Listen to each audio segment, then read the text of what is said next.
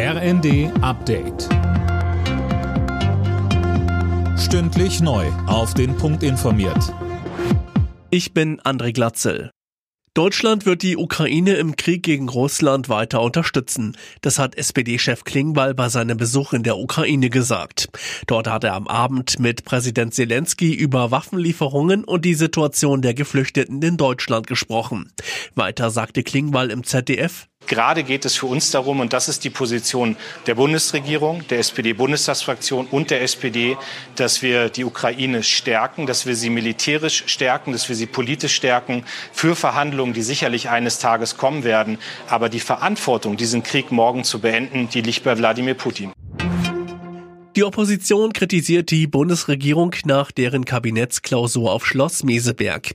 Es wird von einer Therapiesitzung für die Ampel gesprochen und von viel heißer Luft. Denn konkrete Beschlüsse wurden trotz vieler Streitfragen nicht gefasst.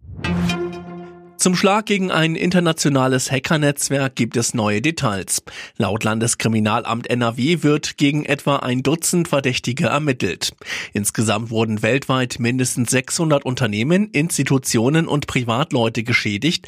2021 auch der Landkreis Anhalt-Bitterfeld, der daraufhin den Katastrophenfall auslösen musste.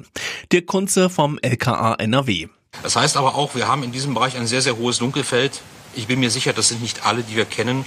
Und wir haben in Deutschland 37 Geschädigte dieser Gruppierung.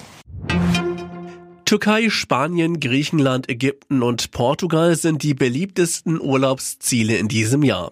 Das hat die Auswertung der bisherigen Buchungen ergeben, so der Deutsche Reiseverband.